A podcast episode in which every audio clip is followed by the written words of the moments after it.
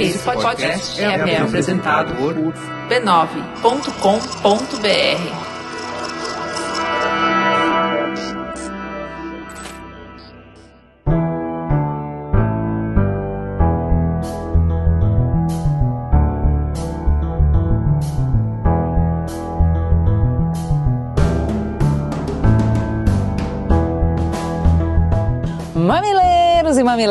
mamiletes, sejam bem-vindos ao nosso espaço semanal de diálogo de peito aberto. Eu sou a Juva Lauer. Eu sou a Cris Bartz e esse é o Mamilos, o podcast que traz conversas para além do raso.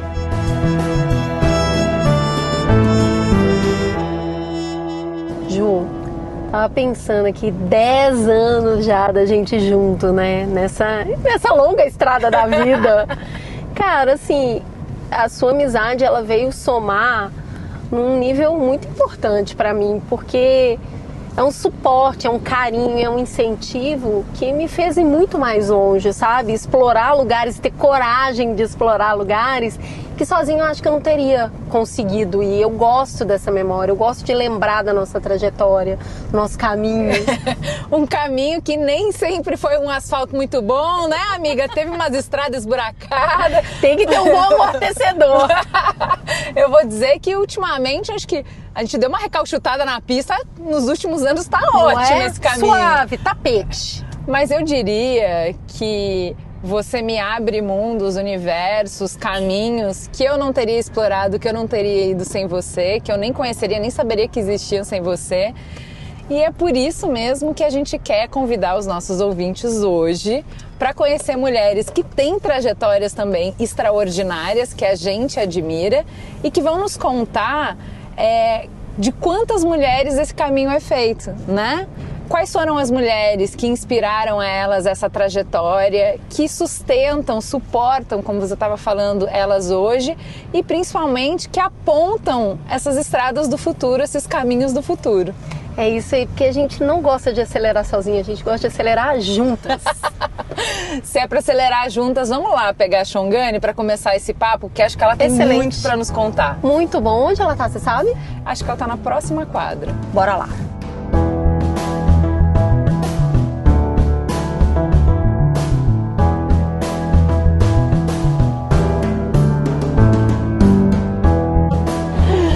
Amiga, bem-vinda. Obrigada por estar aqui. Frente, sim. Uau. Vamos embora. Vamos lá, vamos que vamos. Obrigada. Tudo bem? Tudo.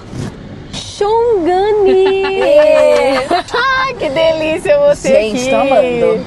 Com essa luz não é esse Olha, sol, esse é? sol iluminando. Gente, um dia perfeito. Por favor, se presente para nossa audiência. Quem é você na fila do pão? Gente, eu na fila do pão, eu sou Ana Paula Chongani, esse nome que eu escolhi para me representar.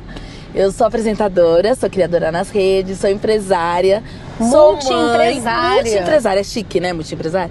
Sou mãe, agora uma de, de nove, e agora eu tô com a minha sobrinha de 21.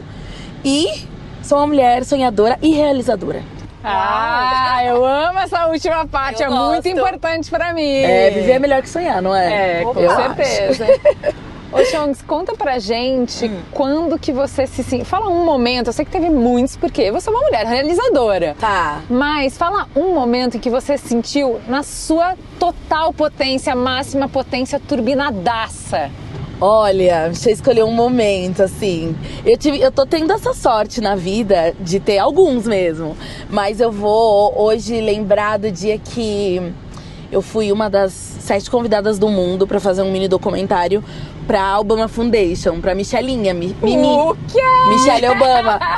e o mais legal é que foi um ano que, é, sem romantizar assim, o trabalho, mas era um ano de muita realização profissional, sabe? Sim. E eu não tinha tempo, assim, para fazer, e aí eu resolvi fazer é, chamar vários profissionais, cada um de uma área, pra gente virar uma madrugada pensando nesse projeto que só tinha madrugada para pensar.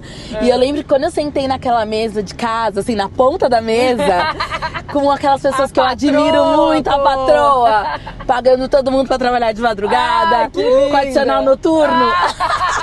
pra fazer um projeto com a Michelle Obama, eu falei, olha, eu acho que eu cheguei em algum lugar. Cara, eu lembro o dia legal. que eu vi esse resultado, eu arrepiei, eu falei, o quê? Uhum. Como assim, cara. A gente fez em uma madrugada, menina.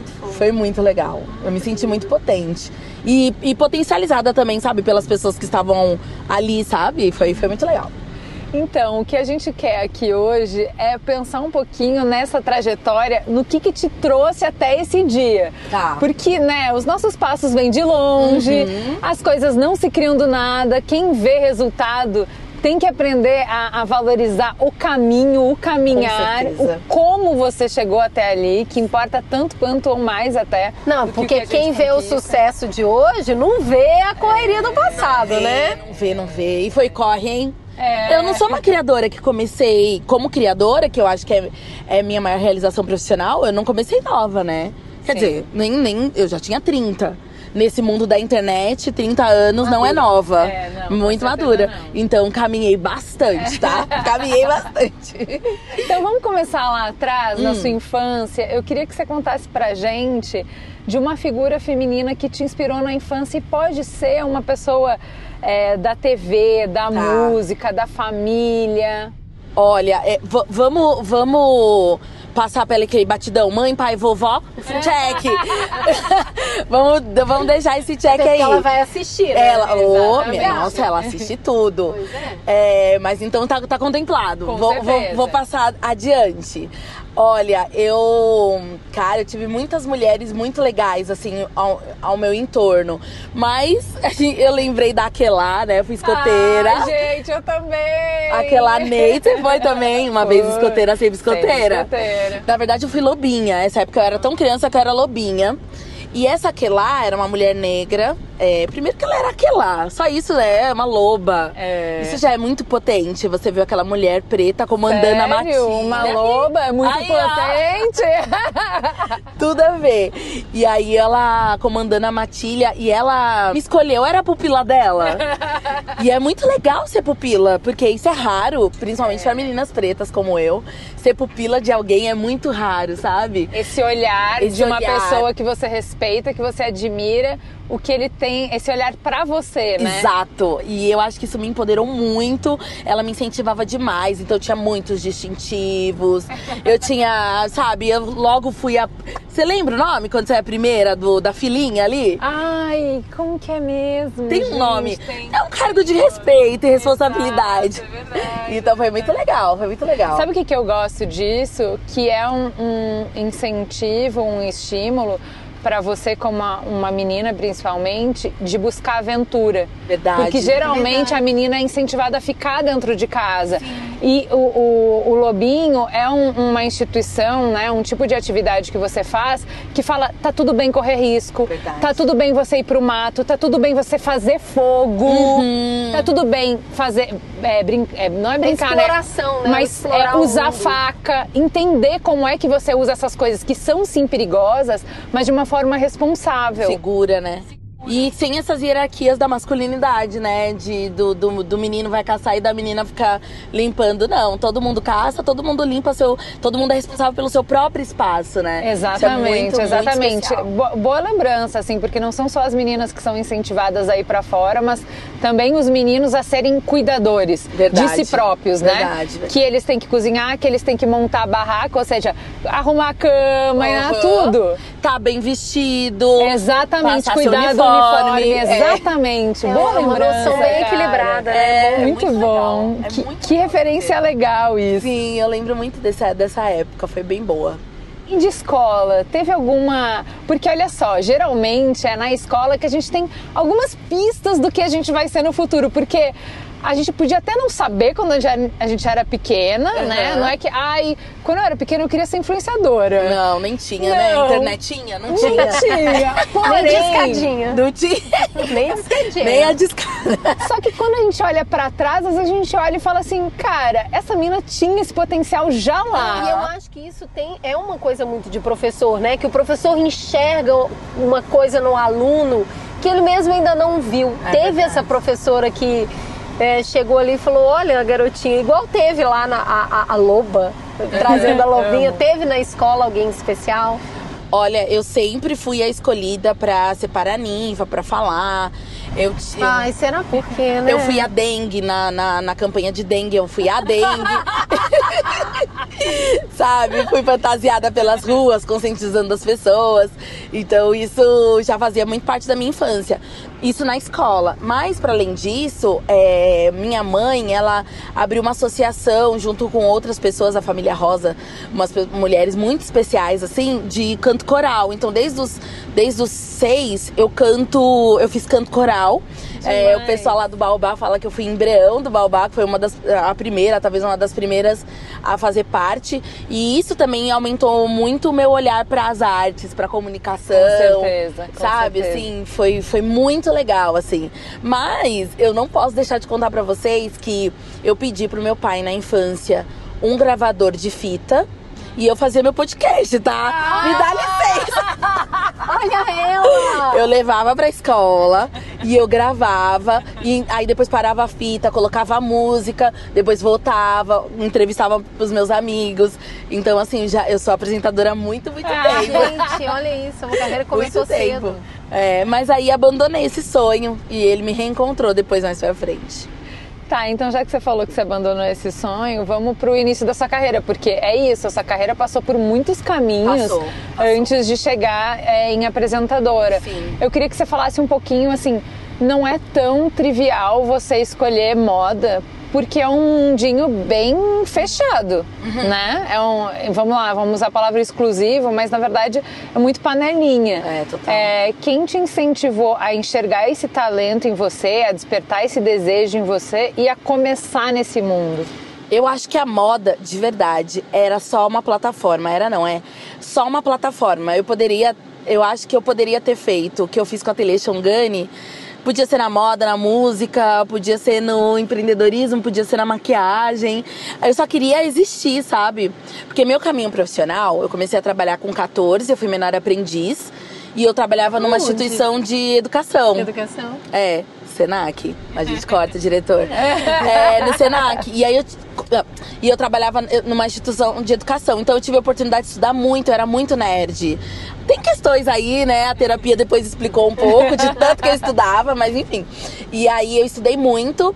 E aí eu comecei isso, com 14 anos. Depois eu fui pro design, sou formada em design de interiores pela, pela Belas Artes, publicidade também. E depois eu fiz técnico em edificações. E aí eu fui pra essa área da, da construção civil. Eu trabalhava numa empresa de mosaicos, de grandes mosaicos. Meu Deus, é muita coisa. andaime. Cara, olha isso. Muita gente. coisa diferente. Aí depois desse, de- de- desse lugar, eu acho que depois que eu cheguei nesse mundinho corporativo, que eu percebi que eu não tava criando algo que era meu, Aham. foi quando o ateliê surgiu nessa vontade de existir para além de reproduzir as lógicas do mercado, sabe?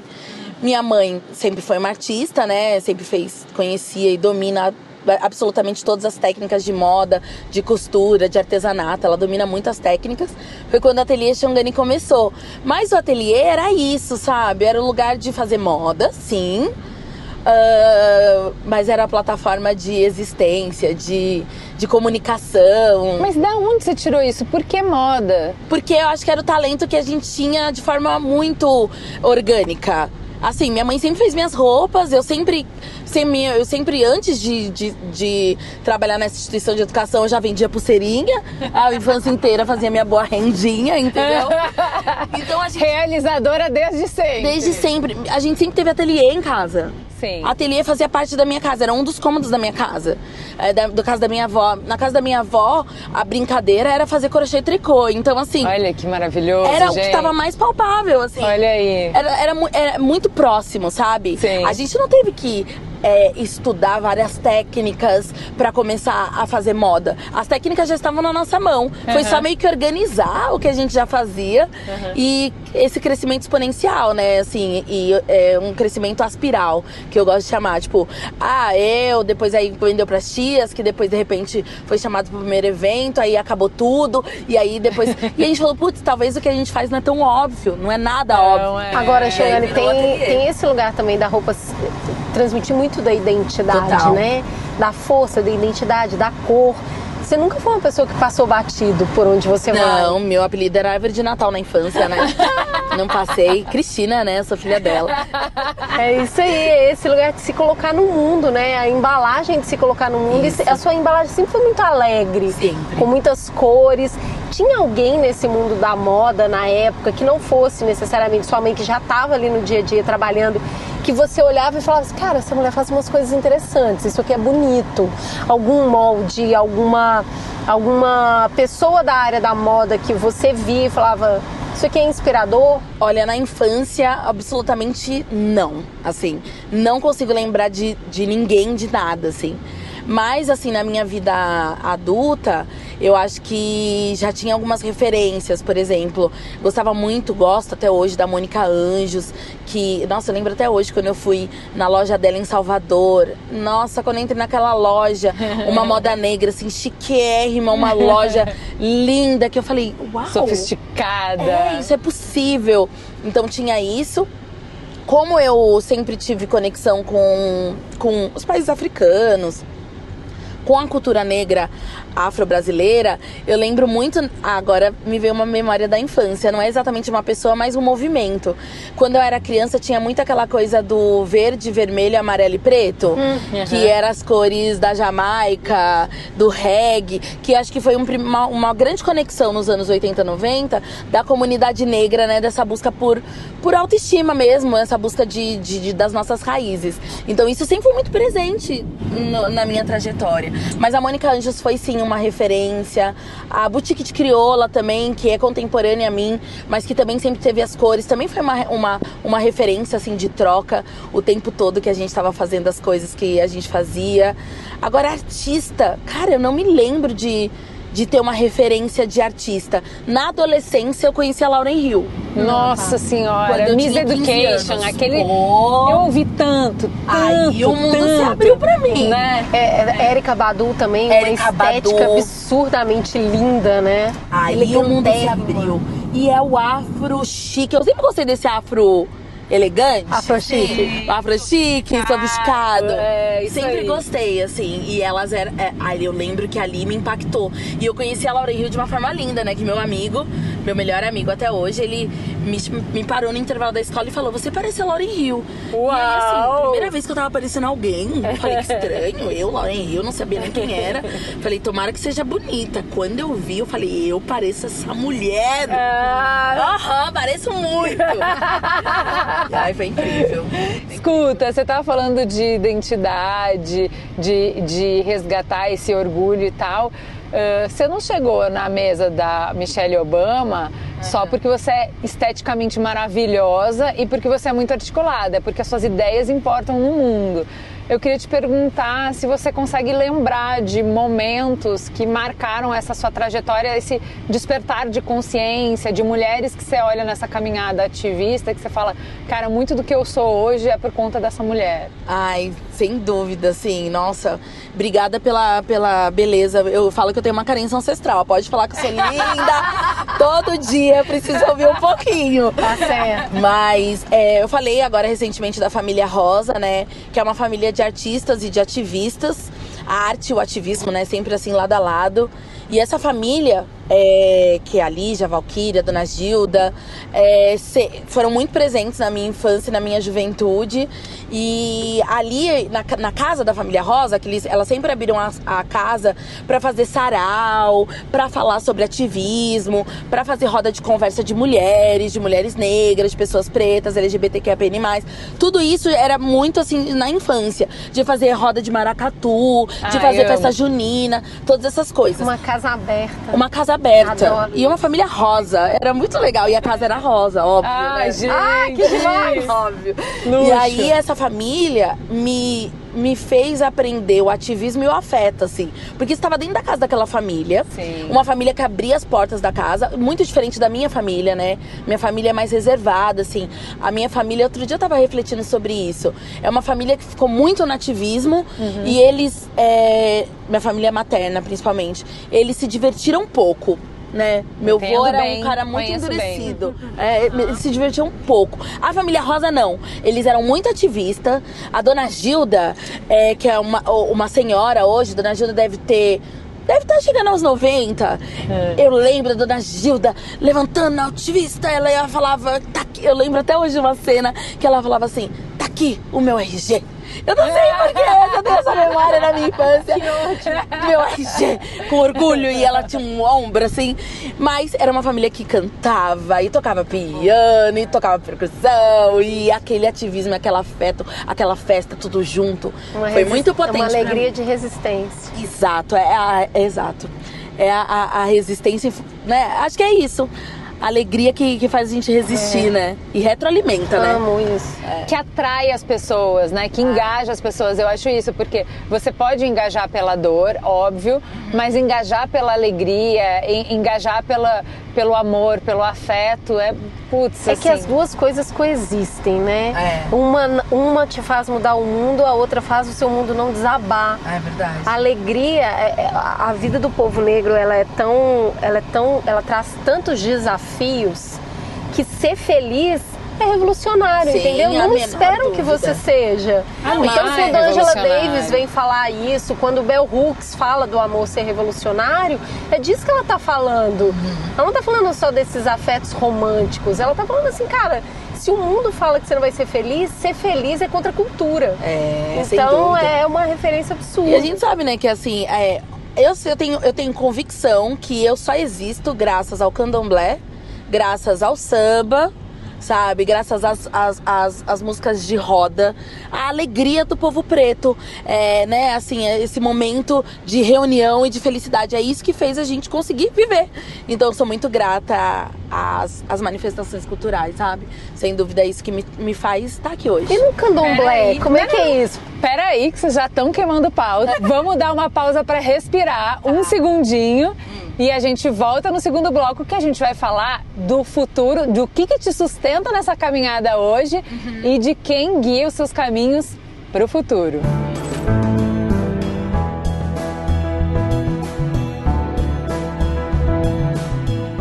A gente está aqui hoje para falar dela, da nossa potência. A gente quer saber o que você, mulher, faz para atingir a sua máxima potência. E mais, como é que a sua potência pode inspirar outras mulheres a chegarem lá?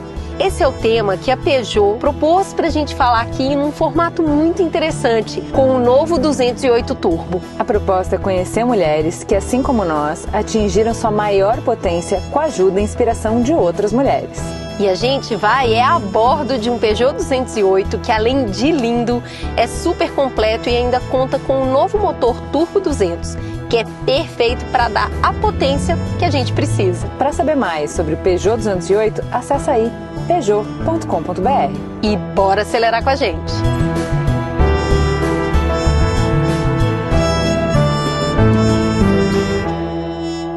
Então bora, vamos para o segundo bloco que agora a gente quer é, conversar um pouco primeiro de quem segura a barra junto com você, porque a gente sabe que se a gente senta na mesa de madrugada para criar do nada Sim. um trampo incrível, não é sozinha. Não, quem não são é. as mulheres que hoje eh, dividem o corre com você? Olha, é assim, eu tô sempre rodeada da minha família, né? Isso é, já deu pra perceber.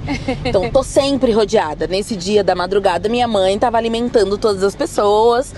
E assim, quando eu não consigo fazer parte das coisas, meus pais sempre entram.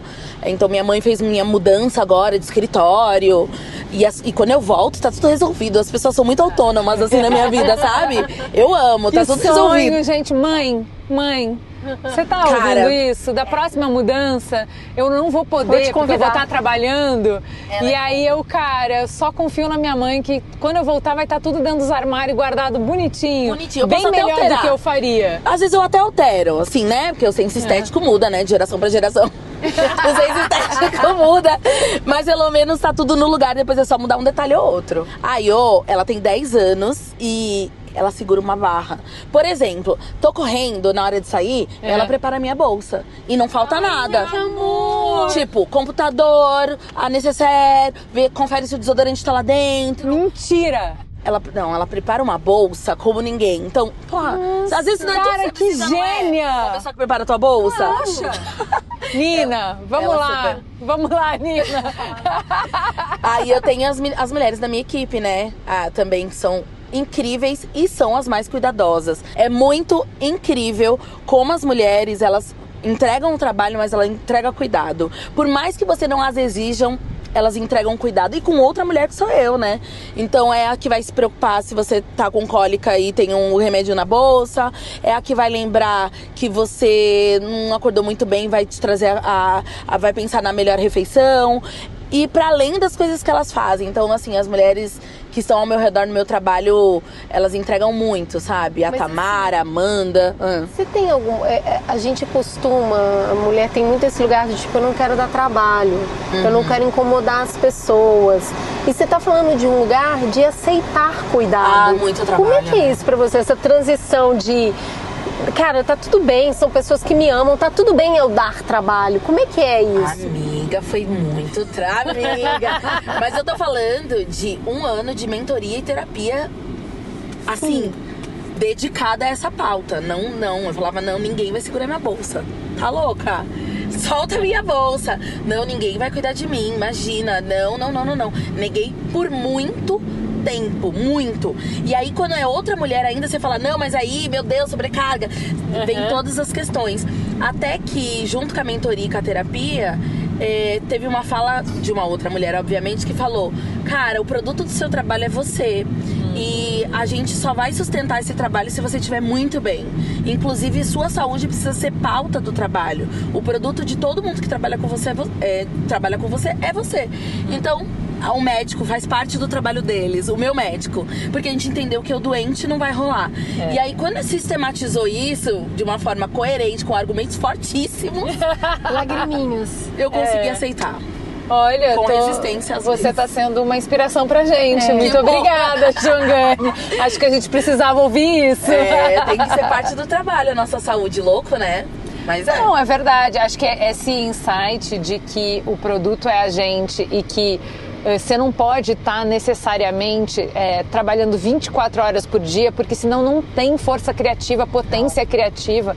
Se você, sabe, usar todos os segundos do dia É. para coisas burocráticas, para o trabalho que é invisível, que ninguém vê, e depois ainda querer estar linda, sorridente na frente das câmeras, cara, não vai rolar. Não vai É, não, rolar. se você fosse um, um produto material, ia ter um monte de gente para fazer um monte de trabalho. Cuidando né? mesmo Tem um que cuida da embalagem, tem um que cuida do insumo, tem outro que cuida da logística. da limpeza do produto, do melhor case, pra, não, pra não estragar o produto. Não é muito louco? Pois é, quando você se enxerga nesse lugar, tipo, peraí, se sou eu que tenho que fazer a entrega, é, eu ser cuidada faz parte de cuidar bem do produto. Uhum, é isso. E cuidar da gente é o quê? Conforto, saúde, respeito, né? Minha equipe às vezes chegar antes pra preparar aquele ambiente, né? Porque a gente sabe que a gente vive num mundo machista, racista, gordofóbico. Então, de verdade, tem momentos que as pessoas da minha equipe precisam chegar antes e avisar as equipes que vão me receber que eu sou uma mulher negra. Que eu sou mulher e negra. Porque se não avisar, eu vou ser impedido de entrar no camarim, eu vou, sabe? Nossa, Então- e aí já desmonta. É, é. Você tá lá no alto no trabalho, a hora que você toma um- uma invertida dessa, cara, não tem como manter o pique. É muito sério isso. é muito né? sério. Ter alguém pra chegar antes, assim, e impedir de roubar sua vibe. Total, total. Por mais que, é, assim, de alguma forma, elas, essas pessoas também estão ali atingidas, né? Claro.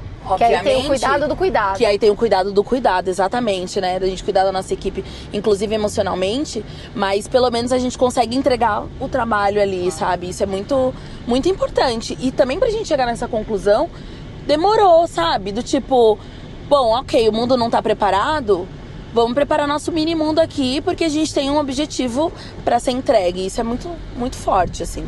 Nossa, altas inspirações.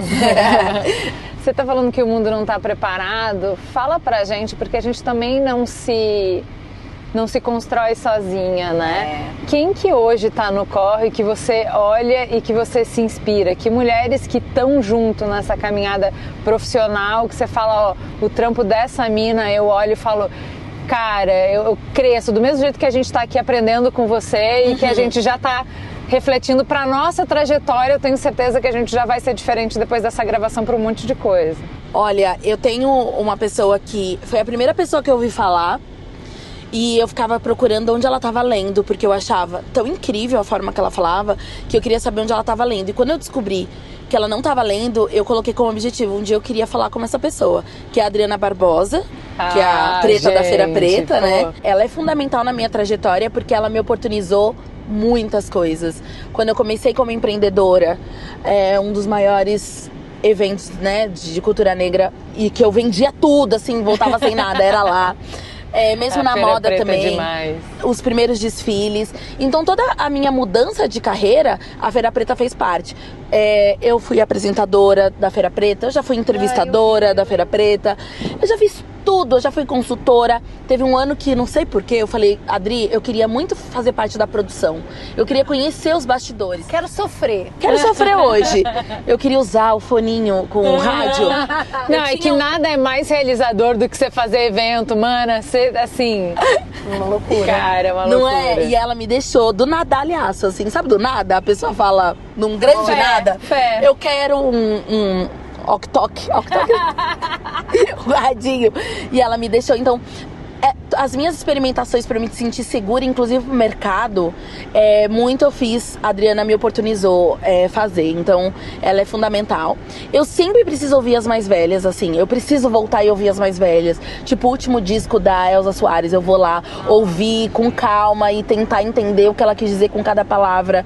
A Sueli Carneiro, eu sempre vou procurar os livros, os podcasts, tudo, pra falar assim, meu, o que, que ela faria se ela tivesse hoje com a minha idade. Então, as mais velhas são muito importantes pra mim.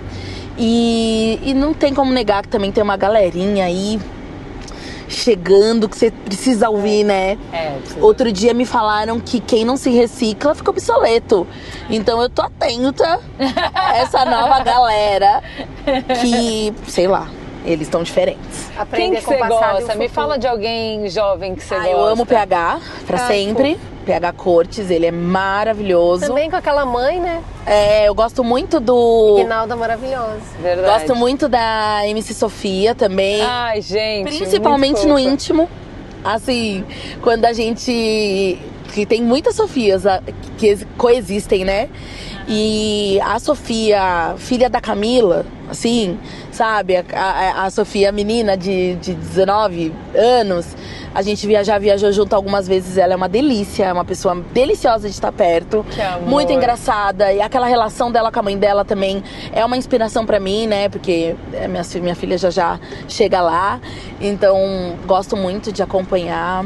É, aquela Duda, tem uma menina que chama Duda, que é dançarina, atriz também, uma menina linda, que fala de uma forma tão elegante, assim, tão potente, sabe? Se expressa de uma forma tão linda, que eu também gosto muito de acompanhar. Ah, enfim, eu conheço agora, tô, sempre pesquiso umas empreendedoras mirins, conheci uma agora, é, lindinha, que faz brigadeiro também. E eu amo ver a evolução dela, como ela tá se comunicando e tudo mais. Enfim, tem, tem algumas crianças e jovens que eu acompanho e gosto muito. Tem alguém, uma mulher que você sonha em trabalhar com parceria, que você fala, cara, ok, você já trabalhou com a Michelle Obama. É, aí assim, não sobra Eu sei que é alguém. difícil, mas assim, tem alguém que ainda é seu desejo, que você fala, cara, eu queria trabalhar com essa mina. Tem. Eu, assim, eu sempre quis trabalhar com a Astrid. Ai, que querida. Falei isso pra ela, ama. inclusive, recentemente, que eu sempre ela quis é trabalhar incrível. com ela, que eu acho ela incrível. É, eu amo a Larissa Luz também, assim. A gente fez um job juntas na vida e foi incrível, assim, foi uma delícia. Eu adorei trabalhar com ela. A Sara Aline, sabem Sara Aline? Sara Aline, psicóloga, é uma. Ela é, ela é 10 anos mais nova do que eu, então, apesar da gente. Ela tem uma linguagem ótima. É, e a gente precisa da gente ter gerações, não sei, talvez diferentes. É uma pessoa que eu admiro demais. Eu adoro o jeito que ela fala, como ela fala. Então é uma pessoa que eu tenho muito desejo de trabalhar. Ahn, quem mais? É, a Semaiá. A que é minha amiga. Semaia, gente. Já teve bebê? Tá de bebê? Não, tá, a- quase, agora tá né? quase, Tá tá quase.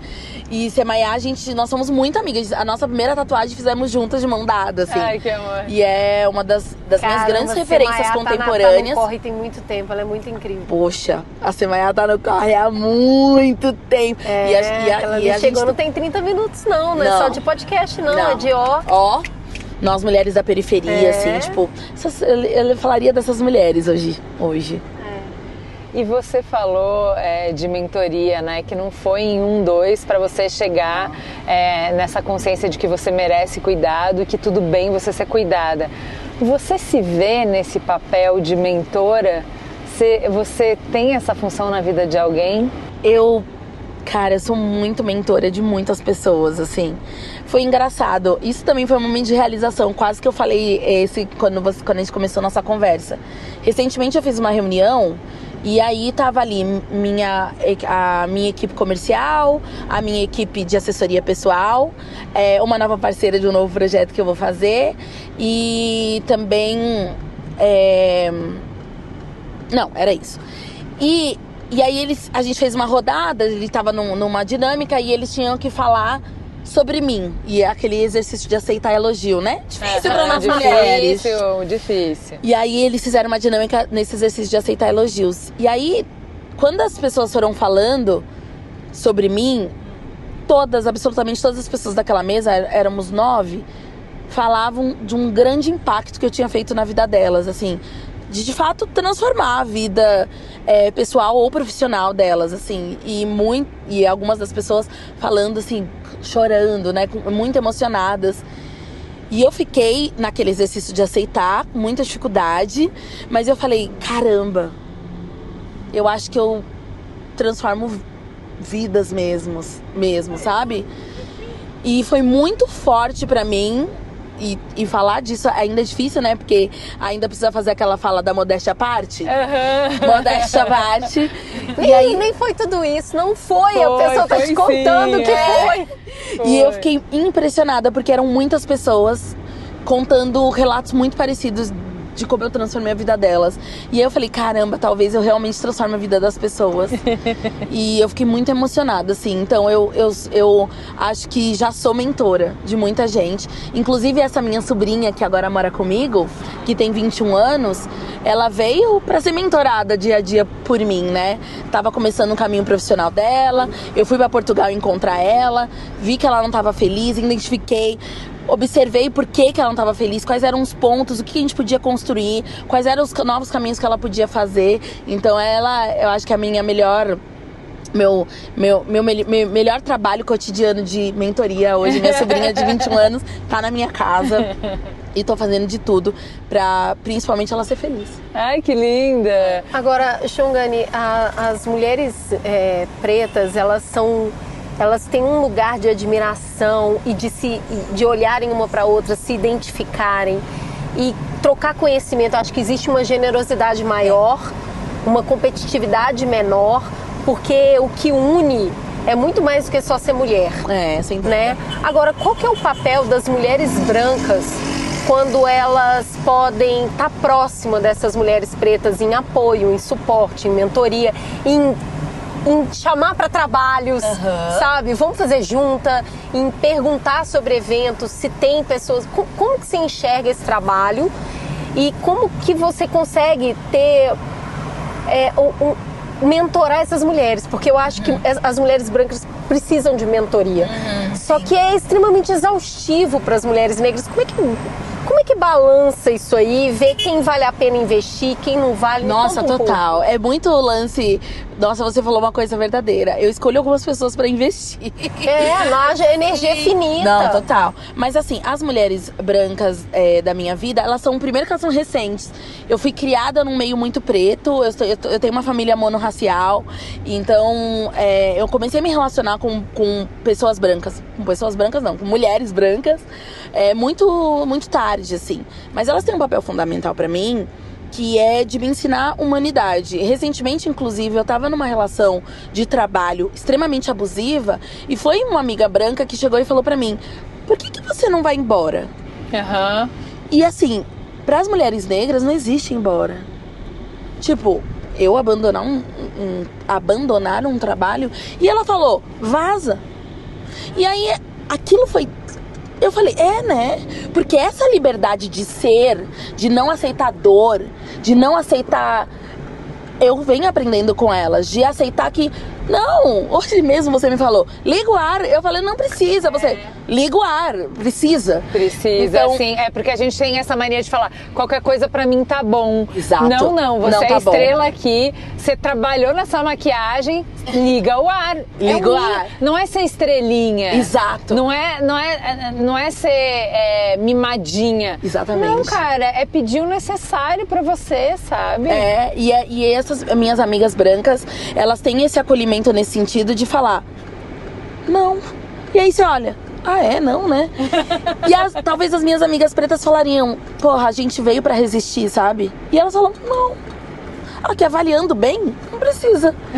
e aí eu falo, caraca. Então isso me ajuda muito é, nesse lugar de entender limites, é, de ser sensível à dor. Hoje eu falo que eu sou uma mulher sensível à dor. E isso é uma afirmação pra mim muito forte, assim. É, não quero sentir dor. Ponto. Né? E é isso. Tô aprendendo Posso também. ser sensível. E isso eu aprendo muito com as mulheres brancas. É, é óbvio que elas têm um papel fundamental de ponte. É, sem dúvida, muitos lugares que eu acessei foram graças às mulheres brancas também, que entende essa relação com, com por, por sermos mulheres e entende que assim, ó, tá faltando algo aqui, então é um papel fundamental de abrir caminho, de, de, de oferecer acesso. É, e, e também precisa ser um lugar confortável para todo mundo. E para ser confortável para mim, estar com as minhas amigas brancas, elas precisam um saber ouvir, estar disposta a eu superá-las, porque eu sempre falo que a Legal branquitude ela é sua parceira até você de alguma forma superar, ou financeiramente ou imageticamente. Não, você tá comigo? Então esteja disposta a te superar. Não vai ser minha amiga até o momento que eu estou debaixo do, do que você entende, né? Abaixo de você. Vamos estar lado a lado? E também, talvez, em alguns momentos a gente troque. Então a minha amiga precisa estar disposta a isso. Ela também tem que estar disposta a eu tirar muito sarro da branquitude, porque faz parte do meu dia a dia. Minha válvula de escape. Muito bom. Ela precisa estar disposta a isso ser minha amiga, vai aguentar. vai aguentar, entendeu? E elas também, né, de alguma forma. Recentemente eu fui na casa de uma amiga, minha, minha amiga branca, que é do sul, e eu pedi um chimarrão e ela falou: não, amiga, é apropriação cultural. E a gente. e aí É todo bom mundo. demais quando chega nesse ponto. É, né? muito bom. Muito bom, cara. Quando chega nesse ponto. E aí eu falei, não tem problema, minha avó é branca, a gente deu risada e tudo mais. Então é muito bom quando chega nesse ponto. E, e, e, de fato eu seleciono, assim, é, quem eu vou investir, porque de fato é um investimento muito grande. Elas também me selecionam de algum, em algum nível, né? Inclusive pra falar, mano, você tá sendo racista. Não quero falar isso pra todo mundo hoje em dia. Falo só pra quem merece. Então elas precisam merecer. Muito. Muito bom. Muito bom. É, quando você falou é, de- do impacto que teve pra você, das pessoas te dizerem é, que você foi uma mentora sem você nem perceber, é, eu queria é, falar um pouquinho mais disso. Assim, o, o que você acha que você entrega, né? Porque você ouviu essa- dessas pessoas para cada uma e você falou que são coisas se- semelhantes. E você teve uma mentora, né? O que, que veio da sua mentora que agora você usa como mentora? Eu acho que eu a mentoro também, ao mesmo tempo. Uma dessas pessoas, inclusive, era ela. Eu, primeiro, eu escuto muito, eu escuto atentamente as pessoas e eu faço questão delas saberem que eu estou atenta. Então eu olho nos olhos, eu sento junto. Tanto que recentemente eu fui numa feira de empreendedorismo.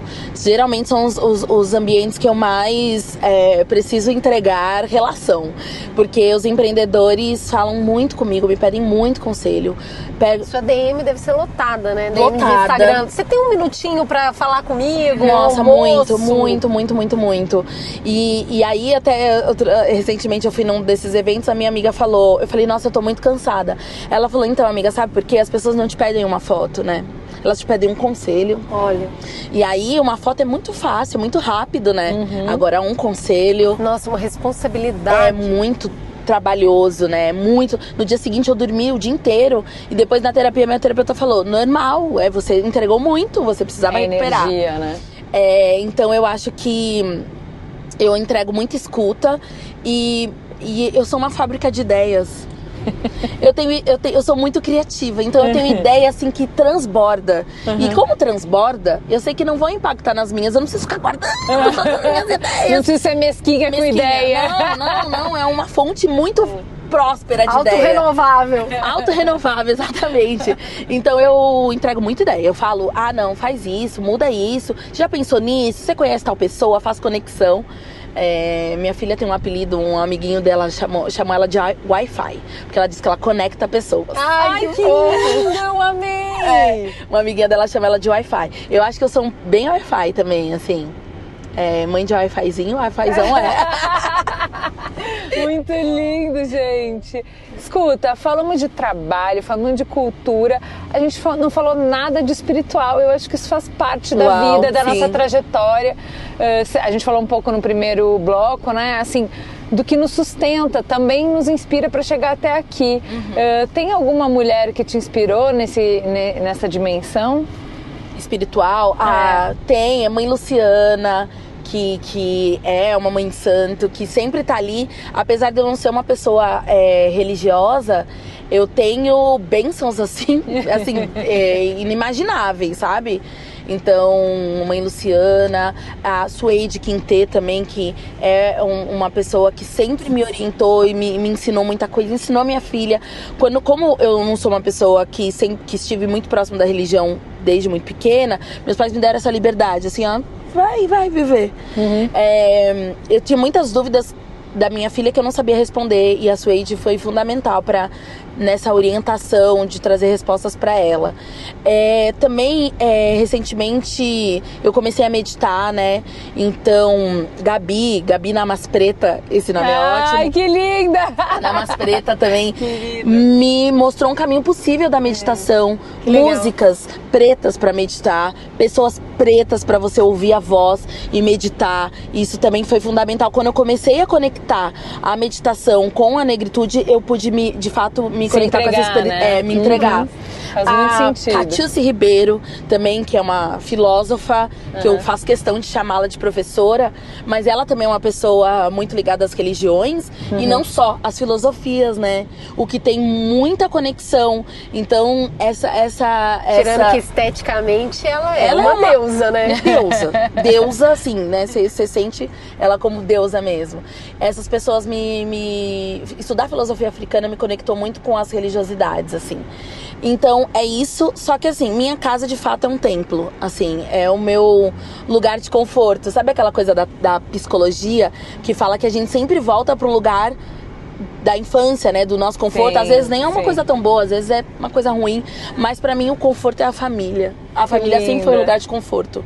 Então eu gosto de estar em família, eu gosto de fazer almoço, eu gosto de sentar na mesa, eu gosto do domingo, eu gosto de comer pastel na feira, eu gosto de ficar, de limpar a casa junto, eu gosto de cozinhar junto, eu gosto de não fazer nada de Bem domingo. amontoado. E isso, sem dúvida, é o que me fortalece pro, pra começar a semana novamente. Sem eles, muitas vezes sem, sem eles por perto. Ai, gente, falou de almoço, me deu uma fominha, hein? Ai, que Acho fome. que Será? a gente tá chegando já na casa que sim, hein? da Xongani. Vamos fazer essa parada que eu tô precisando almoçar. Eu gosto de Ai, cozinhar, bora. viu, pras pessoas. Ah, é? Pronto, cozinhe pra mim. Eu gosto de comer, eu sou boa de comer. Vocês perceberam que eu sou boa de dirigir, né? Tá. Então vamos nessa. Cada um cozinha, cada ela dirige, eu como. Cada um tem um papel aqui. Então vamos, eu vou Vamos cozinhar pra nessa. vocês. Formou. Bom, pra Obrigada, viu? Eu que agradeço pela carona e pelo papo. Sempre maravilhoso conversar com vocês. E eu pra sempre serei Mamiletes. Tchau. Beijo. Uh!